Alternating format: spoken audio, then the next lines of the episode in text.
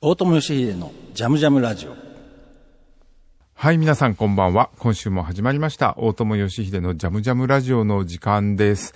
えー今週も、えー FMN サンドファクトリーの石橋さんに、えーゲストでジャムジャムラジオをお願いしてます。では、石橋さんよろしくお願いします。はい、こんばんは。FMN サウンドファクトリー石橋でお送りしますけども、ちょっと一人じゃね、荷が重いんで、今回は、えーママミルクのベーシスト、清水康介くんをゲストにお呼びしました。こんばんは。はい。えっ、とね、なぜ呼んだかというとね、ミクロマクロというなんかソロアルバムを最近リリースされて、それがとても素晴らしいんで、それを紹介しようかと思って呼んだんですけども。あありがとうございますええこれね、はい。いアナログで買ったけど、アナログ以外のなんかリリース形態は。えっ、と、はい、今回は配信と、んあとはあのーハンドソープレスの小田くんにインタビューしてもらったものを、まあ3万字ぐらいかな、あのー自分らで手製本して、本を作って。その本もね、えっ、と、あれ、なんかリソグラフとか、リリソグラフととシルクかで。シルクスクリーンとかうでんすごい手そ作り感のある綺麗なやつ。はいで二人で作ってますね。それに、まあ、ダウンロードコードつけて、まあ、サイズは CD サイズなんですけど、あの、まあ、版の代わりに、あの、ブックレットを充実させたという感じですね。そうですよね、はいあとは配信でもう聴けるということはい、ですね。配信では聞いけますんで。とりあえず一曲最初聴いてみましょうか。あ、ありがとうございます。えーっとね、じゃあ、い最初の曲、A 面の一曲目になりますね。はい。メトロポリス教師局です。ははい、清水康介、ミクロマクロから、えーメトロポリス教師局でした。はい、ありがとうございます。これってね、あの、もちろん一人だけで作ってんじゃなくて、たくさんのメンバーで作ってんですよね。そうですね、うんはい。一人であんまり楽器いろいろできないんで。えーっとね、すごいたくさんの人が関わってるけど、これ何人かな14人ぐらい。 ?14 人ぐらいか。はい。で、これあれでしょなんかものすごい時間かけて録音したんでしょいや、っていうか、あの、感覚が空いたっていう感じですね。うん何年ぐらい5年。 ?5 年まあ最初の録音始めてから、まああの、やろうと思ってから、まあちょっと忙しくなったり、うんまあコロナちょ 突入したりして、うんうんほんで、なんかそれどころじゃなかったりしたけど、でもまあ逆にリモートでやれることをやったりとあ、か。リモートでもやったんや。結構あの、こっちで、まあピアノとぼ、ピアノと僕だけこっちで撮って、うんうんうんそれを、あの、遠くの人に送って、被せてもらって、返してもらってとか、うん。まあ、それはコロナで動けない時に結構やってたん、やってたね。あとね、他、まあ、この今の曲でもそうだと思うけど、他の曲であの、割とあの、具体音うん。街の音みたいなのがいっぱい入ってるけど、それも自分で、全部自分で採集で採集して採集してまあ、とずっと取りためてたものとか、とか、まあ、わざわざこう、時計の音とか、うん。あの、まあ、SL の機械の音とか、わざわざこう、取りに行って、へオケ聞きながらこう、SL のコクピットでガチャンガチャンってやったりとか、 梅小路とかも結構行きましたーあ、よ、本当 に。あそこに子供たちの隙間を縫って。取りだめてたって、え、ソロアルバム作るために取りだめてたっていや、えっ、いうと、わフけじゃなィくーてルドレコーディング系のものは、あのずっとやってたんや。あの、旅行に行くと、まあ、写真撮るのと同じぐらいの感じで、あの、街の音は結う構んずっと撮ってたんですよね。へ地下鉄乗ったりとか、え。うんうんうんう。ん、なんか工事してたら、その音とか。あ、そうなんうや。んへえでも人の声は入れないように今回はしたんですけどね。で、なんかあの、録音中ウズベキスタンとかも書いてあったけど、ウズベキスタンに行ったわけではないのいや、い行きまし行ったんたや。行ったついでに、行った時に、うんあの、ウズベキスタンに、あの、ソ連時代の SL がいっぱい展示してるあ鉄道博物館があって、そうあそでそこに行って、うんそこにあるなんか、なんやろ、タンクうん。とかドーン叩いたり、うーん。お、怒ら れへんのそれで。全然怒られない。いや、そんな大きい音で叩かへんから。と か、そこでも、あの、その運転席に乗って、ガチャガチャってやったりとかへして、え、そうなんや。それはオ、ケを聞きながらやりましたね。それって撮るときに曲を想定しながら撮ってるわけではない。えっと、それ両方ある。曲に合わせて、あの、ガチャガチャって動かしてるのとか、うんまあ、あと素材として面白そうなのを、こう、いろいろ取りためて、うんうんで、持って帰ってきて、あの、貼り付けるとか、サンプラーに入れて、手打ちでこう、ガチャガチャガチャってやったりとか、あー。なるほど。はいそうなんや。割と地味に一人で。でやっぱり時間かかるよね。 かかりますね、あの、演奏終わって正解っていうのじゃないから。ううんん。録音もね、あの、普通の楽器の録音も結構いろんな場所でやってて、うん。ねそうなんです。え、うん。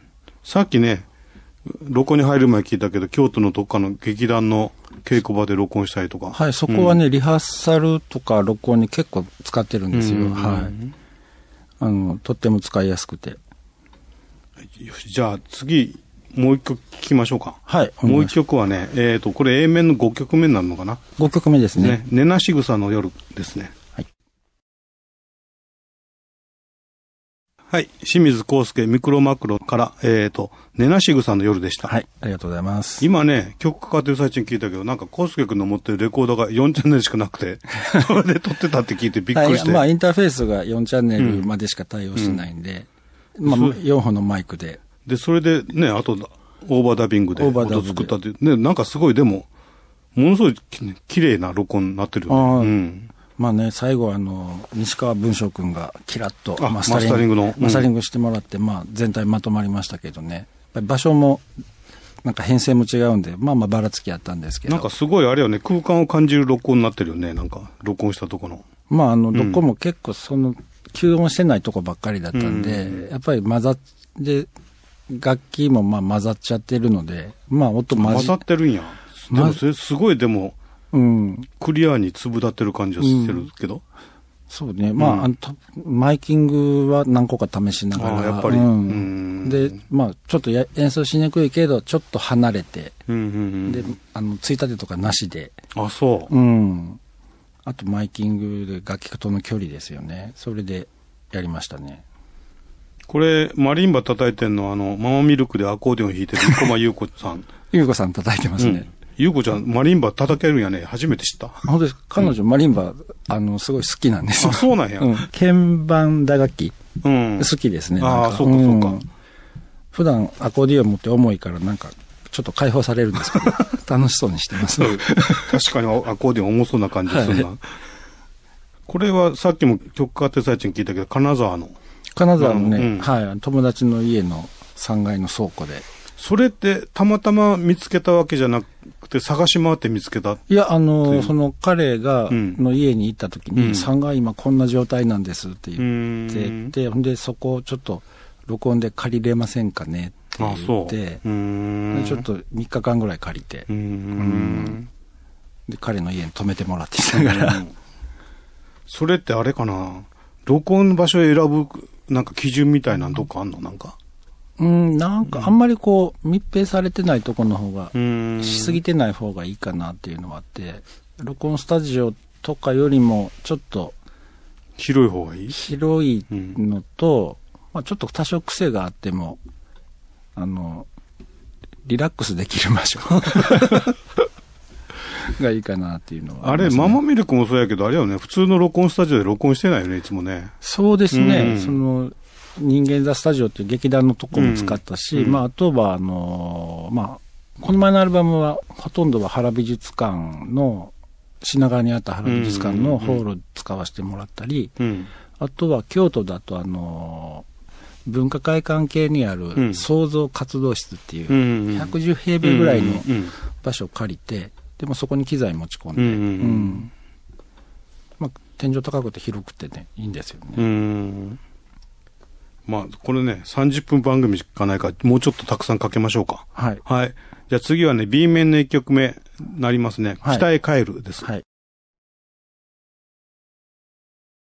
はい、えー、清水康介、ミクロマクロから、えー、北へ帰るでした。はい、北へ帰るでした。これはピアノが八千君って言って、まあ、あの、京都のね、ねえああの、いいピアニストですね ピアニストですね。ムーズムズとか、あの、織坂優太のバンドとかはい。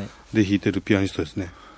で、今聞いたら、ピアノだけ先に取って、ピアノだけ先にヤッチ一人で弾いてもらって、で、まあ僕ベースその後被せて、で、あの、北海道に住んでる、その検索くんっていうテルミン奏者の人にデータを送って、送り返してもらって、組み立ててっていう感じですね。これさ、曲作るときにもう、あの、参加メンバーとか、楽器とかもう想定してた。この曲はね、あの、テルミン、彼の、テルミンのうん検索くんに弾いてもらうためうにん。作りましたね。あ、そうなんや。うん。え、そんな感じの曲が多いそういうわけではないのそういうわけばっかりでもないけど、うんこれは特にそうでしたうんね。あのー、まあ、彼に弾いてもらおうと思って。ううんん。まあ、チェルミンに特化した感じで、ちょっとメロディーとか作って。これ、あの、急にこんな話もなんですが、あの、これってどうやったら手に入るかっていうお知らせもしときたいんで、あ、レコードレですコードはあのね、今どこでも売ってるよね、多分。今どこでも売ってますね、あのーはい。あのディスク E の通販で買ったし、うんタワーレコードも売ってると思うけど、あうん、たうん多分大体はあるんじゃないかなと思いあます、れは配信はどこで、バンドキャンプとかやってんのいや配信はバンドキャンプもあるし、まあ普通にあの、アップルもスポーティファイも、ああ、そうなあんや。の、一応、あの、ほとんどのプラットフォーム行ってると思います。ああそうなんですうん。で、さっき言ったあの、冊子ですね。冊子ミは、クロマクロマップ。はハンドソープレスのうん通販か、えっと、京都だとね、えっと、成功者とか、ほほほ座あも。方法座もありますね。うんうんはい。あとなんか山品の無印にもあるらしいです あ、そうなんや。はい。あの、なんか、ほほほざさんからあの、なんかあ、ーご縁でって言ってましたね。あと通販しやすいとこならば、まあ、ハンドソープロレスでできるか。できます、できます。うんはい。それは300部限定なんですね。 300限定限定です、はい。まだあります。ということで。で、皆さんもしこれ聞いてね、あの、もし気に入れば、はい。その、配信で買えるのはすぐ買えるよね。買えます、買えます。うんまあ、配信でもいいし、あのうんまあ、お好きな、みんなね、今、聞くスタイル、いろいろなんで、好きな形で聞いてもらえればと思いますね。一番おすすめはやっぱレコードそういうわけではないの、まあ、レコード、まあ、レコードはやっぱりあの、後まで一番残るんじゃないかなと思って。あーそうねん。うんで、ジャケットもすごい、あの、ジャケットは綺麗。うん、すごいいいし、その、書き下ろしてもらった絵もすごくいいので。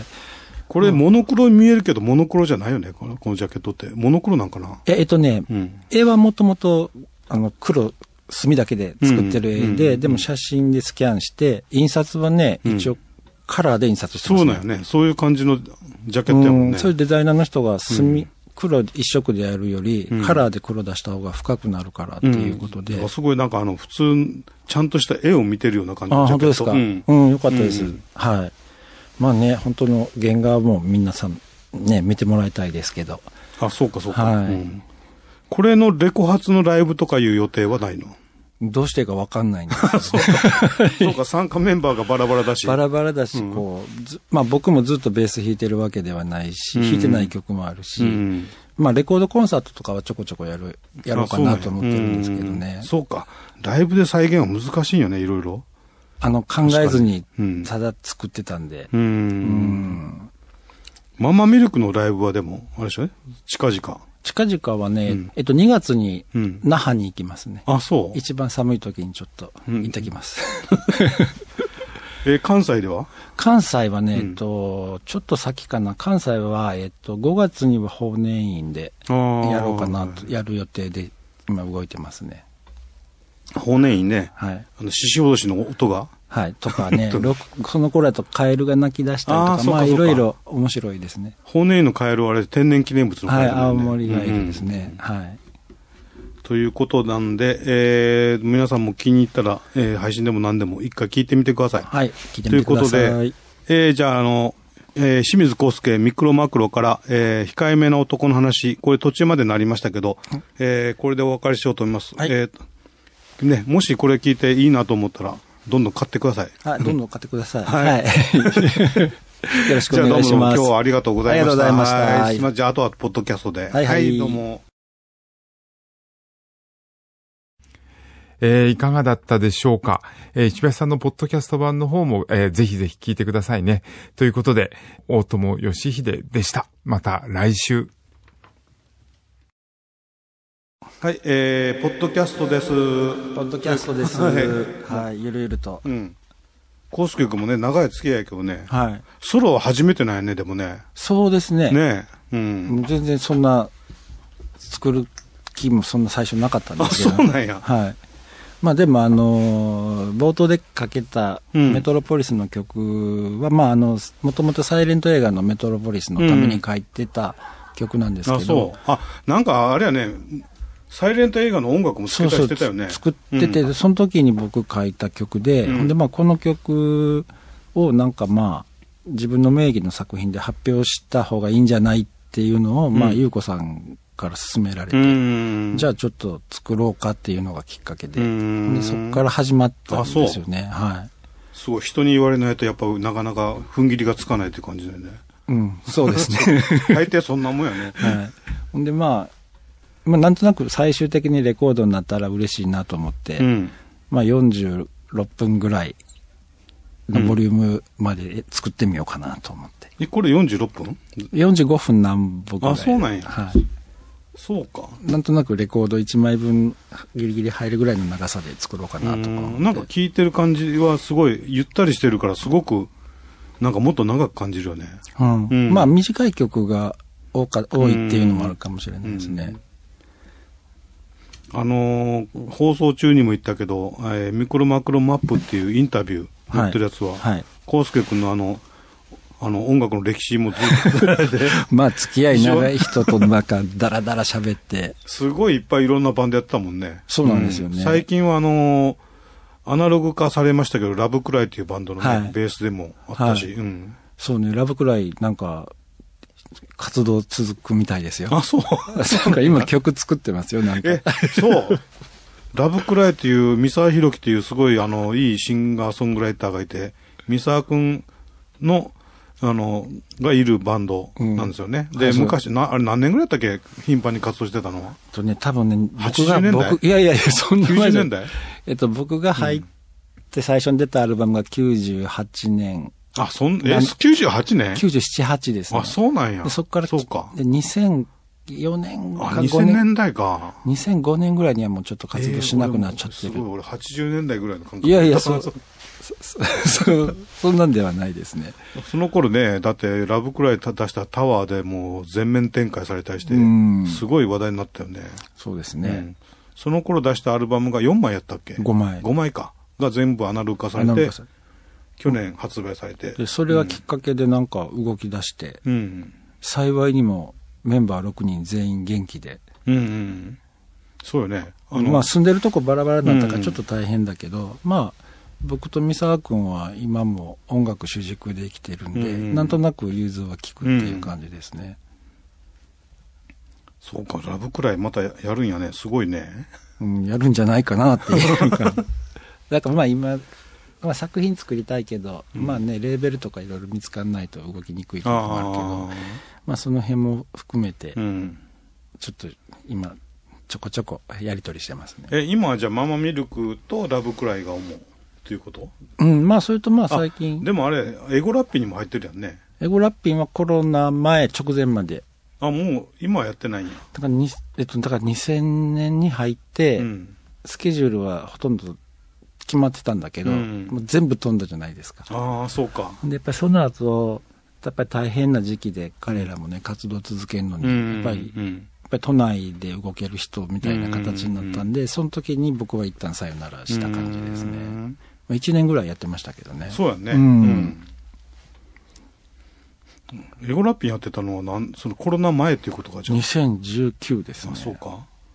やっぱコロナでだいぶ違うよね、後と前で。ねだいぶいろいろ変わ、うん体制変わっちゃったところもあるし、うんそうなんですよね。だだから、アルバム作り始めたの2018なんだけど、うん2019年に英語ラッピングとかでもあって、すごい忙しくなって、うん全然こっちの作業ができなくなっうて、んうんえ、そうか、5年っていうことはそうなんか、足掛け5年だと、うんそういうことやね。最初の18年。うん18年に録音。その時は、あの、曽我大穂くんと一緒に始めて、そこからしばらくストップみたいな感じになっちゃってたんですよね。メンバーを選んだのはあれ最初からこのメンバーで行こうって最初から決まってたわいけや、じゃな全くて然全然、最初曲によのっ、て。最初、うん、いや、曲によってっていうかね、最初は、うん。あの、その、大穂くんとうん、ゆうこさんと、うん。で、まあ、あと、その、金沢の、あの、場所を貸してくれた人が、うんまあ、いろいろ装置を作っ、自作装置で音になるものを作ってるんで、うんその、その人でできる曲っていうので、うん。やって、うん人が決まってから曲決めたみたいな。ああ。でもそうなん大や体、そうかな、人が、き人の方が先かも。うーうんん。人があって、この人と撮るたいなっていうのがあって、曲を選ぶとか作るとか。うー。うんん。これさっきかけなかったけど、コントラバス2台でやってる曲あるやん。はい。あれもそれも珍しいなと思って。あれ、うんね、あれはあの、僕が本当一人で自分の指練習用になんかうん遊んでた曲なんですけど、うんあ、これ、コントラバス2本でこう振り分けてアレンジしたら面白いかなと思って。うんで、一人は別の人に弾いてもらおうと。そう、あの、あ、の、僕もその、森谷さんっていうベーシスト、あの、月の輪とかやってた人なんですけど、あーすごい好きなんですよ、彼のベースがそう。か。うん。で、森谷さんにお願いして、うんあの、東京でそれも、家具屋さんかな、借りうてん、二、人で。うーん。そうか。